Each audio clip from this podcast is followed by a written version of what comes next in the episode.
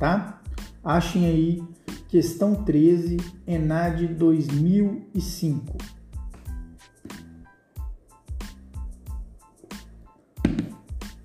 Eu leio para vocês. A implementação do projeto político-pedagógico é uma das condições para que, se, para que se afirme a identidade da escola como espaço necessário à construção do conhecimento e da cidadania. Sabe-se que o currículo é parte integrante desse processo e deve contemplar a formação de identidade cultural. Olha só, nesse enunciado tá tal como a gente vem é, destacando nas, nas outras aulas, o enunciado ele, ele é diretivo, ele estabelece um, um, um, um padrão, né?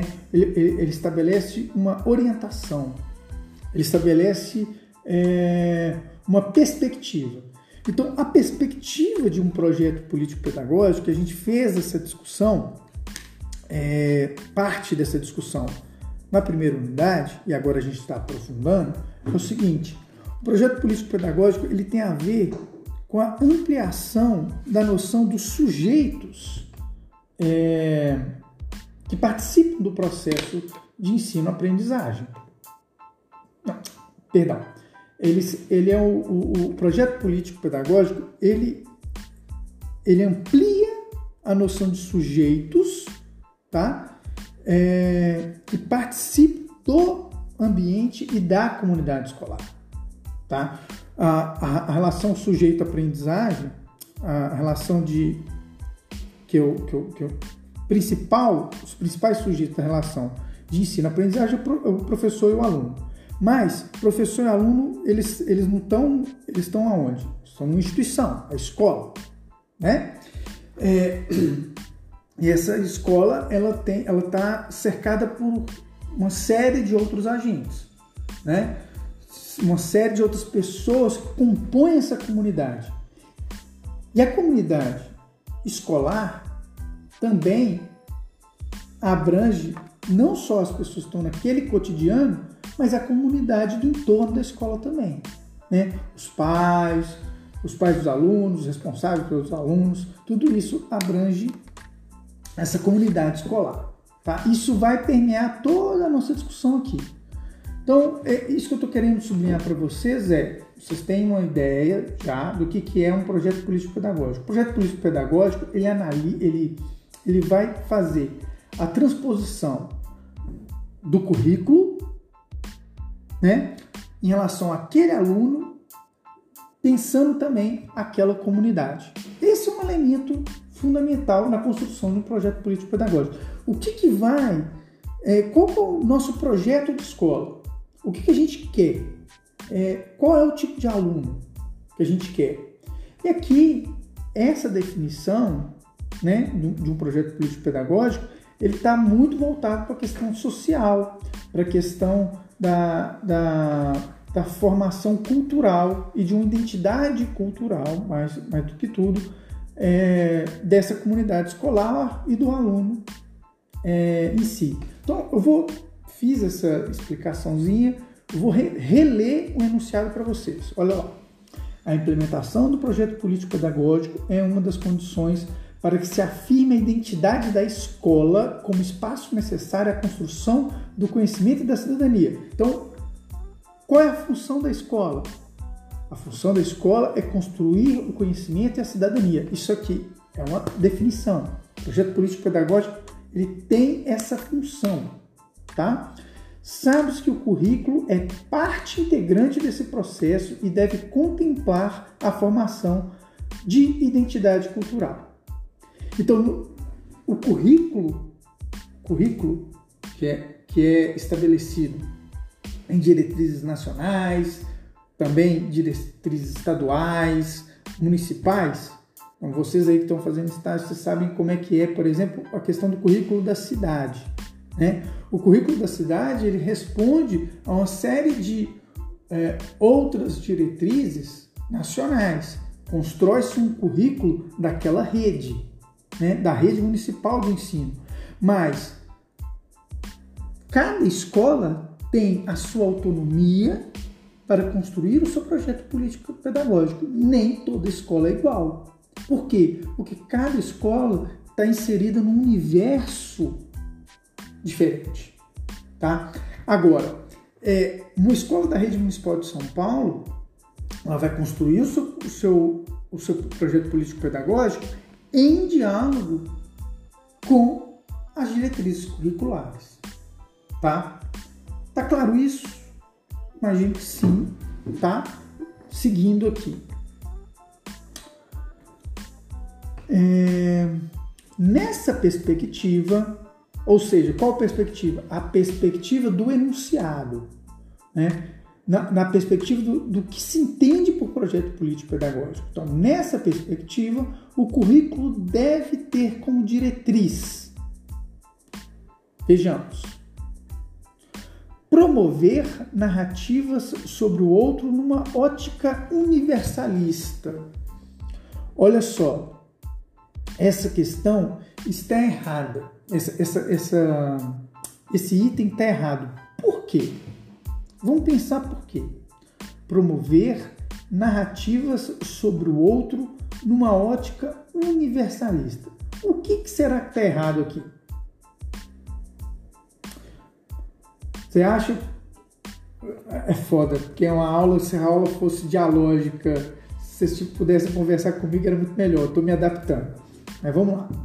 Eu vou ter que já ir direto ao ponto promover narrativas sobre o outro numa, numa ótica universalista. Promover narrativas sobre o outro é interessante.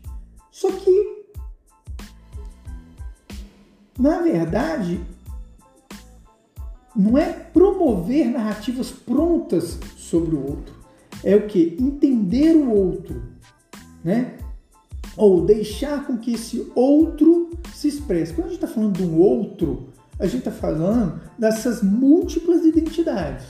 Então, o outro aqui é, são é, os sujeitos de classes sociais diferentes, é, são as diferenças de gênero, são as diferenças étnico-raciais, são as diferenças é, de condições é, é, quando a gente pensa em inclusão, né? São quando a gente pensa o sujeito que tem uma deficiência é, é, auditiva, é, alguma, algum tipo de limitação cognitiva, algum tipo de é, algum tipo de autismo ou de mobilidade.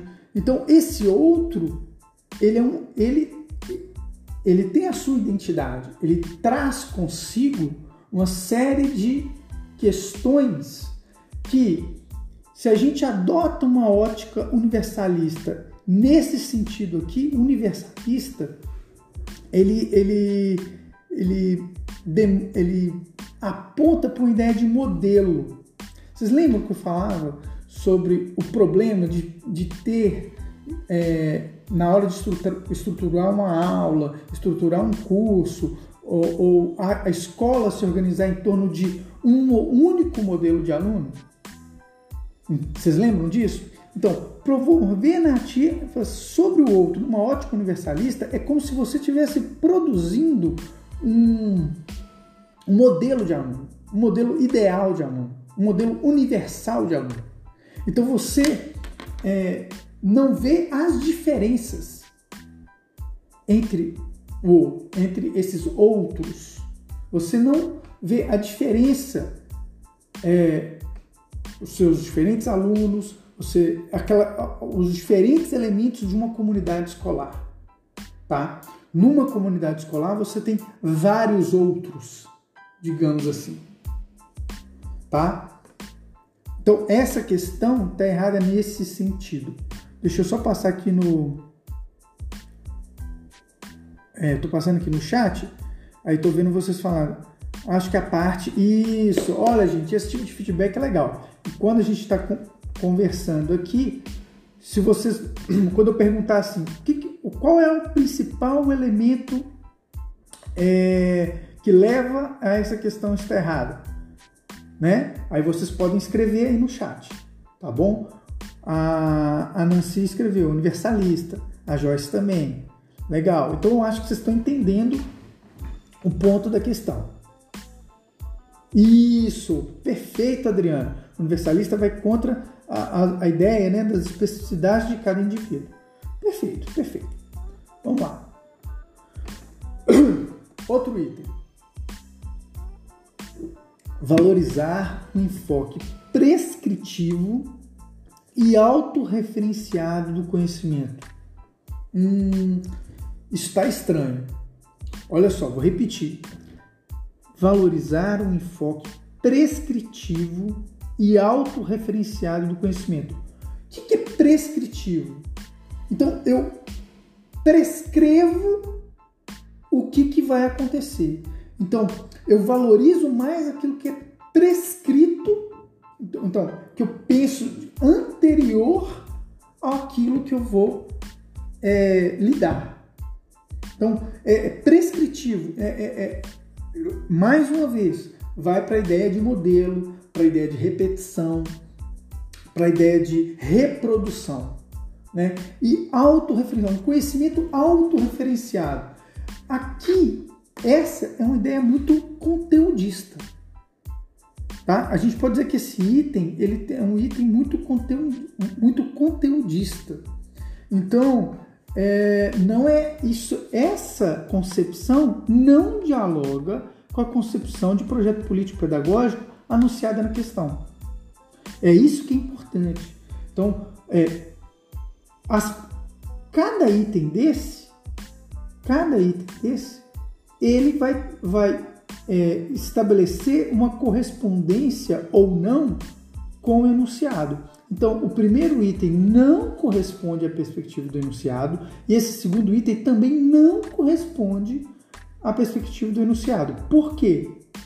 Porque ele, eles são muito é, eles são muito engessados em relação a essa perspectiva de construção do conhecimento e da cidadania essa construção do conhecimento da cidadania, ela se dá numa forma dialética.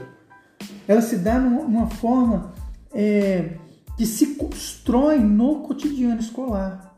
Ela se, ela se dá numa forma é, de constante fricção entre as partes. Então, eu tenho lá uma perspectiva teórica, eu tenho lá uma um, uma diretriz curricular, mas que essa diretriz curricular, essa perspectiva teórica, ela vai ser o quê? Confrontada no meu cotidiano.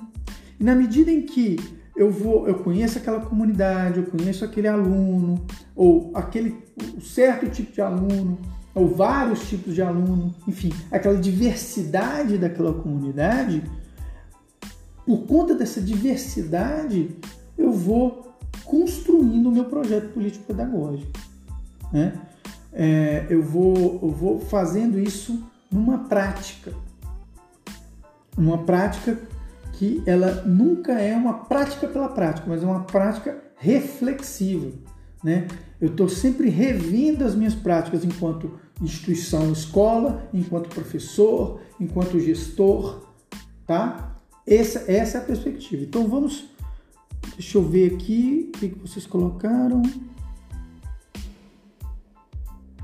Ah, não é democrático. A Cirlei colocou.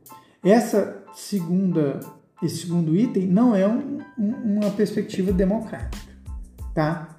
Concordo com você, porque não tá, tal como o primeiro, não está vendo essa diversidade, está tomando todo mundo como se fosse um igual. Vamos para o terceiro item aqui. Organizar conteúdos, disciplinas, métodos, experiências e objetivos muito limitado. Vai dizer que a gente não organiza conteúdos, disciplinas, métodos, experiências e objetivos? Sim, a gente administra. Só que aqui a maneira como está colocada é muito restritivo. É muito restritivo. Então esse item está errado. Tá? Vamos para o próximo item. Estabelecer pautas de conduta visando a classificação de identidade. Olha que coisa horrível. estabelecer pautas de conduta visando a classificação de identidade. Essa perspectiva é uma perspectiva muito tradicionalista da ideia de disciplinarização dos corpos, de disciplinarização daqueles sujeitos, de estabelecer padrões, mais uma vez, né? Então, é, eu estabeleço uma, uma, um, um modo de ser único e classifico identidades.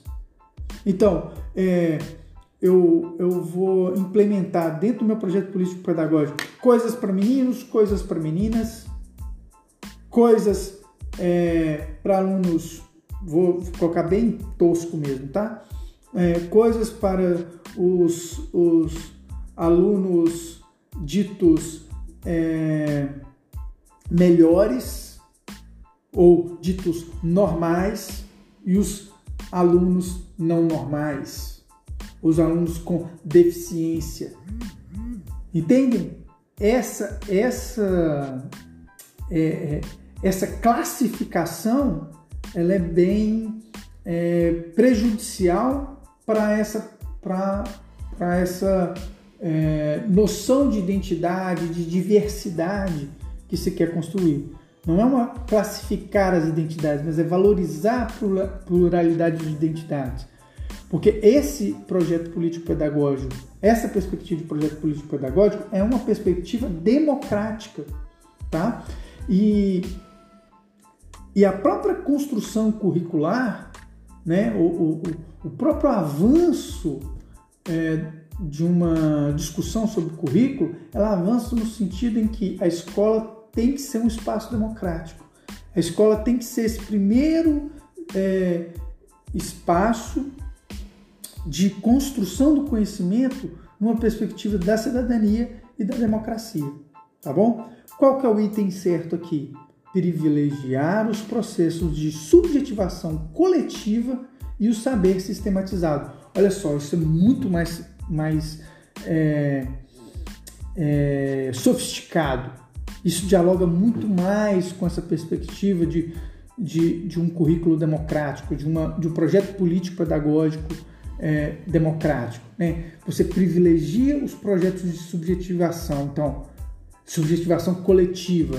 Então, é aquele indivíduo que se, está se construindo coletivamente. Ele não é um sujeito isolado. Entende? Ele é um sujeito que se constrói no social. É um sujeito que é um ser social. Ele, ele, ele, ele vai ter uma atuação na sociedade tá? Então, é, são, e, e ele vai adquirindo e sistematizando o saber, né? ele vai adquirindo essa capacidade, esse conhecimento, né? ele vai complexificando o seu saber dentro de um processo, seja um processo que inicia é, nesses, já nos primeiros ciclos, nos ciclos intermediários até chegar numa formação é, de uma educação básica é, geral, né? Então, ensino fundamental 1, é, ensino infantil, fundamental 1, fundamental 2, é, ensino médio. Né? Deixa eu ver aqui como é que está o nosso chat. A Adriana está perguntando a questão da subjetivação. Então, a, a, Adriana. Não sei se já ficou claro, mas eu vou repetir. Então, subjetivação, o que, que é? Eu sou um sujeito que reflito, então eu tenho a minha subjetividade, né? Essa subjetividade, essa, ela, ela, como é que eu posso explicar? Um processo de subjetivação coletiva é quando esse sujeito, tá? Que reflete sobre o quem ele é, qual é a sua identidade. É uma identidade que ela é ao mesmo tempo individual e coletiva. Não existe um indivíduo isolado e, e, e não existe um indivíduo que não, não tenha nas suas relações é, uma, uma penetração na sociedade e com a própria história. Tá? Então, vou, vou dar um exemplo concreto. Numa escola de uma comunidade periférica, né? em que a maioria da, da, da população, a população negra, tá? É, e que sofre uma, vamos dizer, uma exploração de classe, tá? Aí aquele indivíduo que está na escola, né? Aí eu vou dar um exemplo de uma menina negra, tá? Que tem a, a mãe que trabalha é, de empregada doméstica é, ou que sofre violência doméstica, uma empregada doméstica sofre abuso é, em casa, é, tem uma série de problemas sociais é, envolvidos e tal. Essa, esse processo de subjetivação coletivo que esse aluno está passando, esse, esse sujeito está passando, ele vai conseguir pensar o lugar dele no mundo.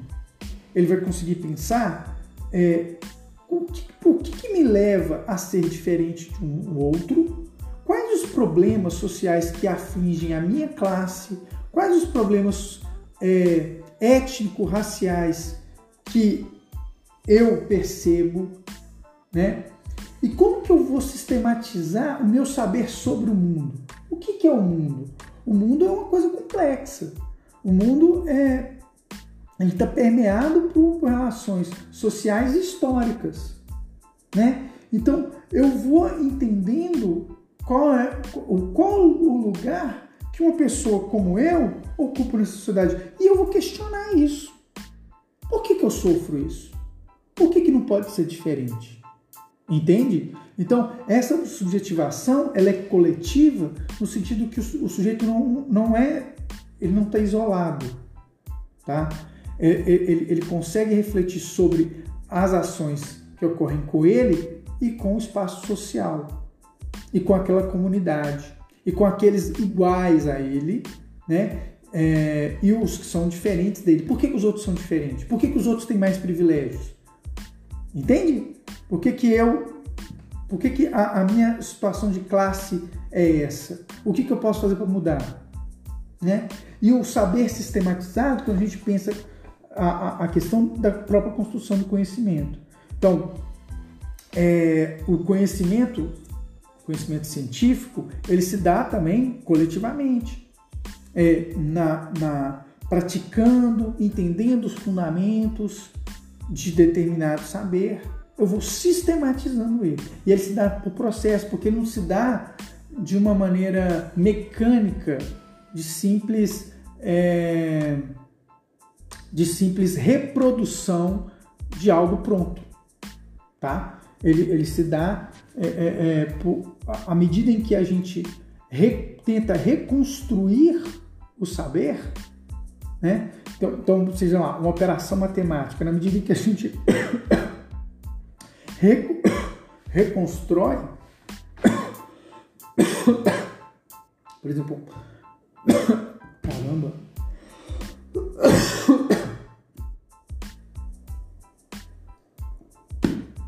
vejamos esse exemplo de uma operação matemática. Tem lá uma fórmula. Se eu passo um exercício de matemática, eu simplesmente, ó, vocês vão fazer isso aqui, é, é só aplicar essa fórmula aqui e vocês vão chegar no resultado.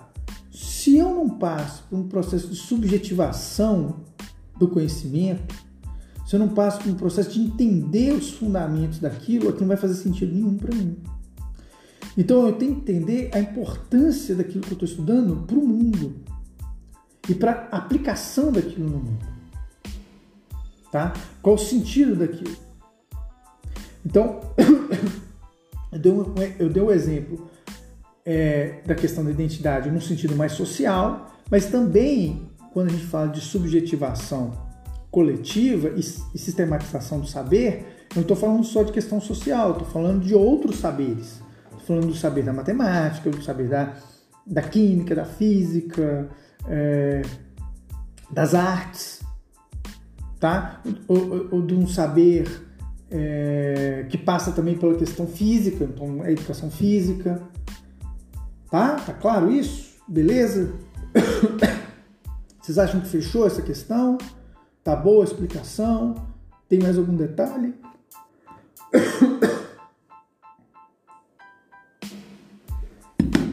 Vão falando aí pelo, pelo chat. Enquanto isso, eu vou lhe pegar um pouquinho mais de água, tá? Vocês esperam um pouquinho.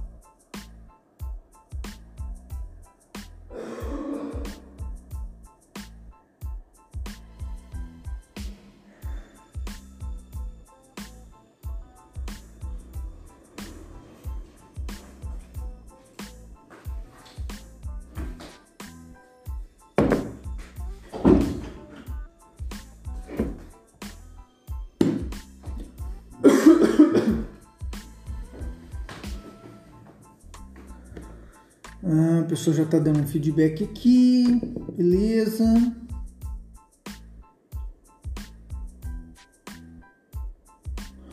Ó, a Laura colocou. Sobre subjetivação, seria a valorização da identidade individual dentro do coletivo, da sociedade? Perfeito. Síntese. Ótimo. É isso mesmo.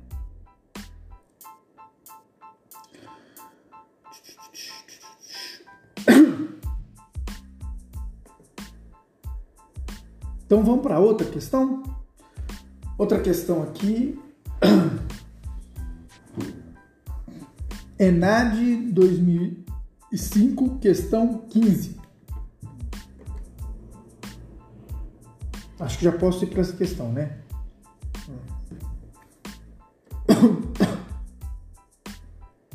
Tá. Fechamos. Deixa eu retomar.